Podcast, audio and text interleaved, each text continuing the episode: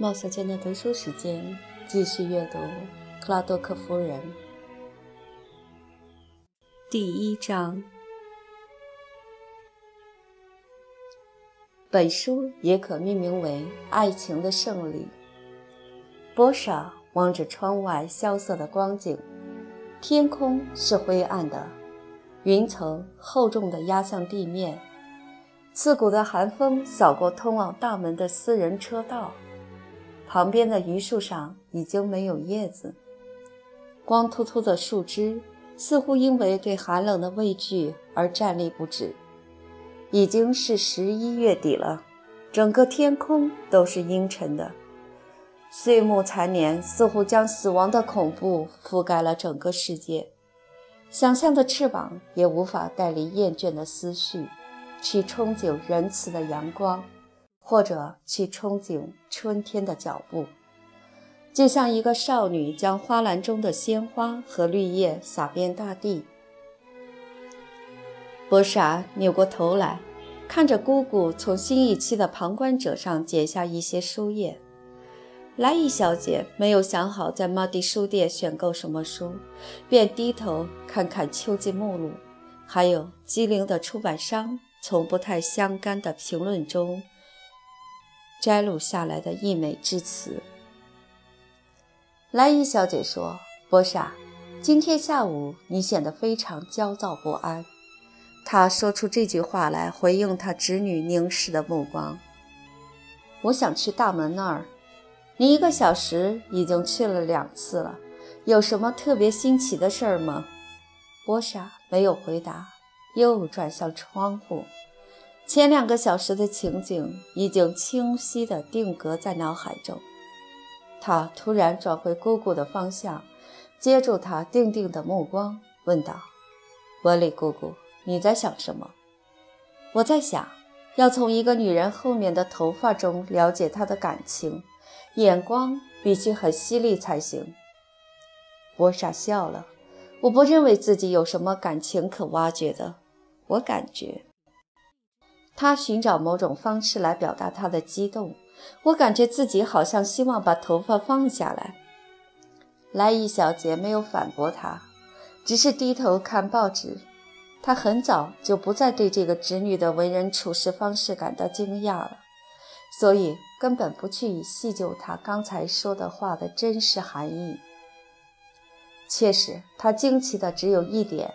人们普遍认为波莎是一个独立的年轻女人，潜质无限。可惜从未得到事实的充分佐证。波莎的父亲去世三年有余，他们俩一直生活在一起，并很好的学会了互相体谅。他们对待彼此温和有礼，十分可敬。各方各面都不失因为便利和礼仪而在一起生活的贵妇风范。莱伊小姐在她哥哥临终前被召唤至意大利，和波莎在哥哥的坟前才初次相识。当时的波莎已经成年，性格独立，难以接受一个陌生人的权威。莱伊小姐也丝毫没有对任何人施行权威的企图。他是一个非常懒惰的人，只求各安其命，互不干扰。即使照顾孤儿侄女，责无旁贷，他。还是处于有利位置的，因为且不提上流社会的礼仪提供了行为准则。就年龄而言，波莎也已经十八岁了。莱伊小姐发现她的监护对象对任何事情都自有主见，绝对不会围着这个热衷于自由的老处女姑姑的裙子转。对此，他不能不感激上天。他们游历欧洲大陆，见到了许多教堂、美景。和城市，在这个过程中，他们的主要意愿似乎是隐藏彼此的感受，就好像红皮肤印第安人受到最恐怖的酷刑时，也不会皱一下眉头。莱伊小姐认为，在逗人的画面前表露真实情感是极为可耻的事。她利用不失身份的玩世不恭来掩饰自己的多愁善感，她担心自己会哭出来，所以。反而付之一笑。他之所以要求创新，原因就在这里。格里马尔迪式的自欺欺人，常让他暗地里嘲笑自己。他觉得流泪不合身份，而且很愚蠢。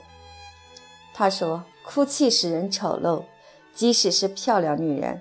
倘若她本来就难看，那哭泣干脆使她面目可憎了。”后来，莱伊小姐把自己伦敦的公寓租了出去，和波莎定居在肯特郡靠近布莱克斯达布尔的莱伊府，培养田园的情趣。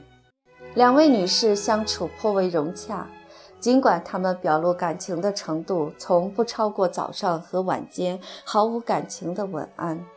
他们相当尊敬对方的能力。尤其是偶尔开玩笑时进行小小的挖苦所表现出来的智慧，但他们都很聪明，不会相处不愉快，因为他们既不嫉妒喜爱对方，也不嫉妒憎恶对方，实在没有理由不以最好的关系继续相处。这种关系的一般结果便是，莱伊小姐对今天的博莎的心神不宁没有任何疑心。认为这只不过是小年轻的心血来潮，而波莎在这个异常寒冷和令人讨厌的冬天下午，对大门的古怪好奇心，莱伊小姐甚至没有耸一下肩膀表示非难，或扬起眉毛表示讶异。波莎戴上帽子走了出去，从莱伊府正门直接通往大门的林荫道两旁都是榆树。往日曾经是优美的风景线，现在却清晰地宣告了这座古宅的衰落。到处都有树木倒下或枯死，留下难看的缺口。由于管家和佃农疏于打理，一根在去年可怕的大风暴中倒下的巨大树干，现在仍然躺在地上腐烂着。榆树两边是宽阔的伞形草地。以前曾是悉心打理的牧场，但现在杂草丛生，脏乱不堪。茂盛的草地上，长群里有群称的淑女和绑头发的绅士，曾经一起漫步，讨论着战争和理查森的星座。现在只有几只羊在啃着稀稀拉拉的草。带形草地旁边是一道修剪得参差不齐的篱笆。再过去就是莱伊府的广阔土地了。波莎沿着林荫道走着，眼睛却关心着大门外的公路。不用忍受莱伊小姐直直的冷漠眼神，就是莫大的解脱。她心中蕴藏着各种感情，它们互相冲撞，就像小鸟在罗网中奋力挣扎，想获得自由一样。但他绝不会让任何人窥探到自己的内心世界。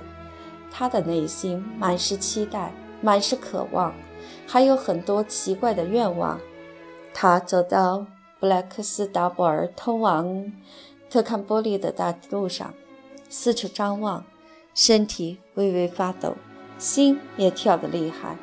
但路上空荡荡的，只有呼啸而过的寒风。他失望地开始呜咽。他不能回房间。房子的屋顶似乎要使他窒息，四面墙就像牢房，刺骨的冷风钻进衣服，寒气侵入骨头。他反倒感到有些乐趣。这样的等待让人生厌。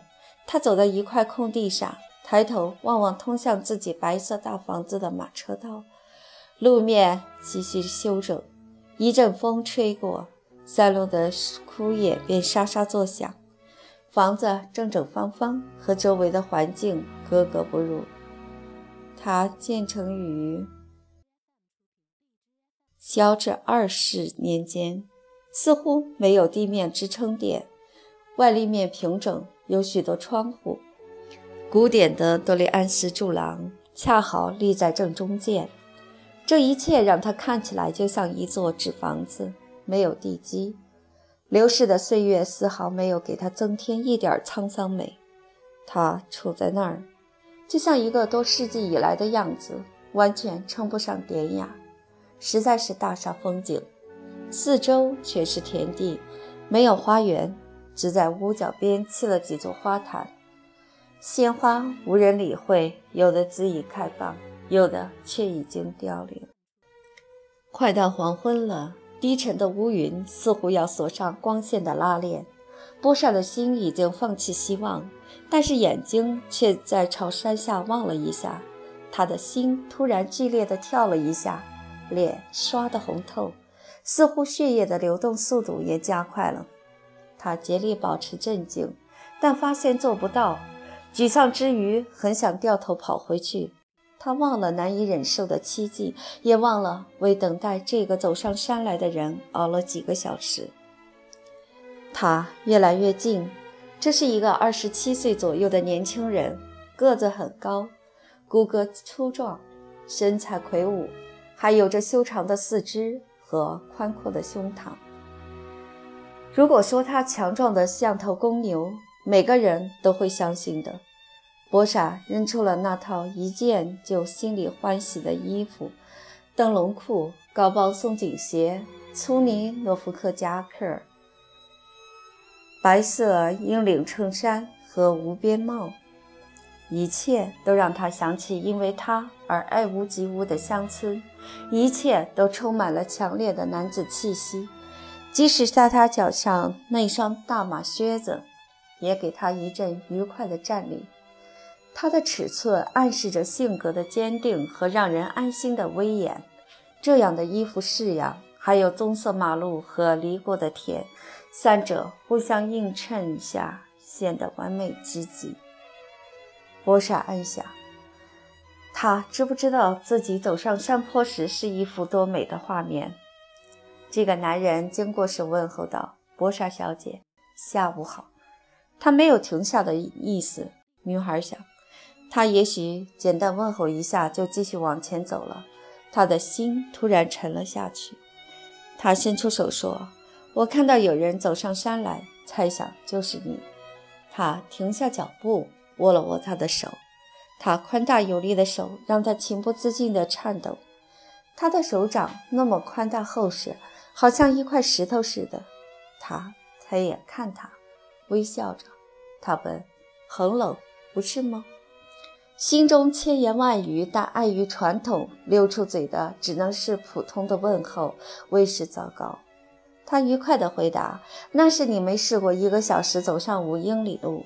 我去了一趟布莱克斯达尔布尔，想买匹赛马。他简直是健壮的化身。十一月的寒风对于他来说无异于夏日的微风。他的脸庞因为舒服的凉意而容光焕发，双颊微微发红，眼睛炯炯有神。”他生机勃勃，任何人看一眼就会感觉到温暖。他问道：“你准备出去？”博傻没有讲真话。“哦，不，我只是出来大门这边走走，碰巧就看到你了。我很高兴，博莎小姐。现在我几乎都见不着你了。”他喊道：“我希望你别叫我博莎小姐，听起来很讨厌。”语气的实际效果比这句话更糟糕，几乎可以称之为卑微。儿童时代，我们都互相喊叫名的。他有点脸红，他的羞怯让波莎十分开心。是，但六个月前你回来时，已经改变了太多。我不敢，而且你也叫我克拉多克先生。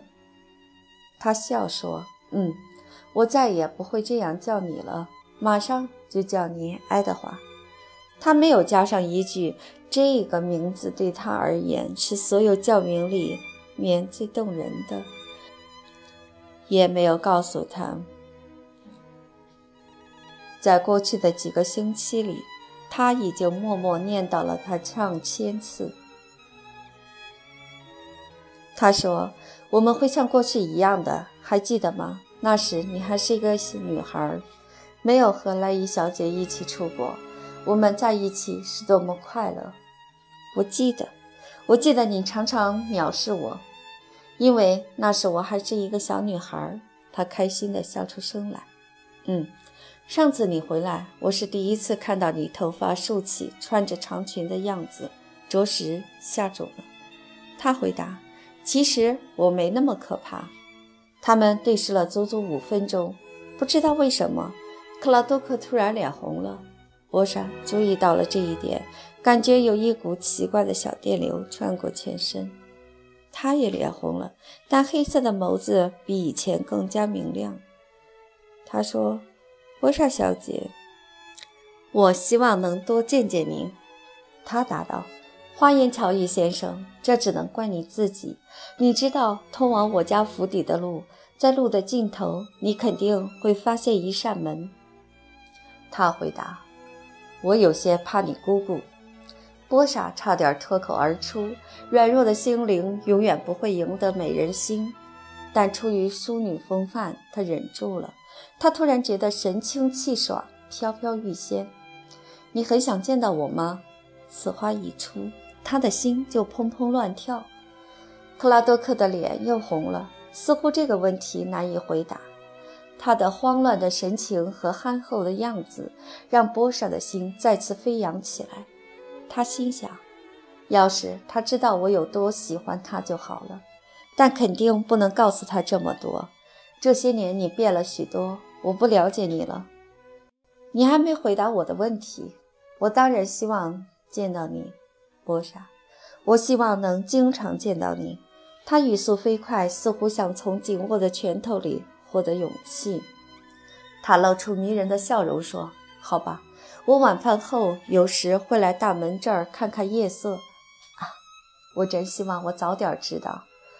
波莎暗暗嗔道：“笨蛋，居然猜不到这是我第一晚出来散步。”然后他满脸喜悦，大步向他道别，他们就这样各自回去了。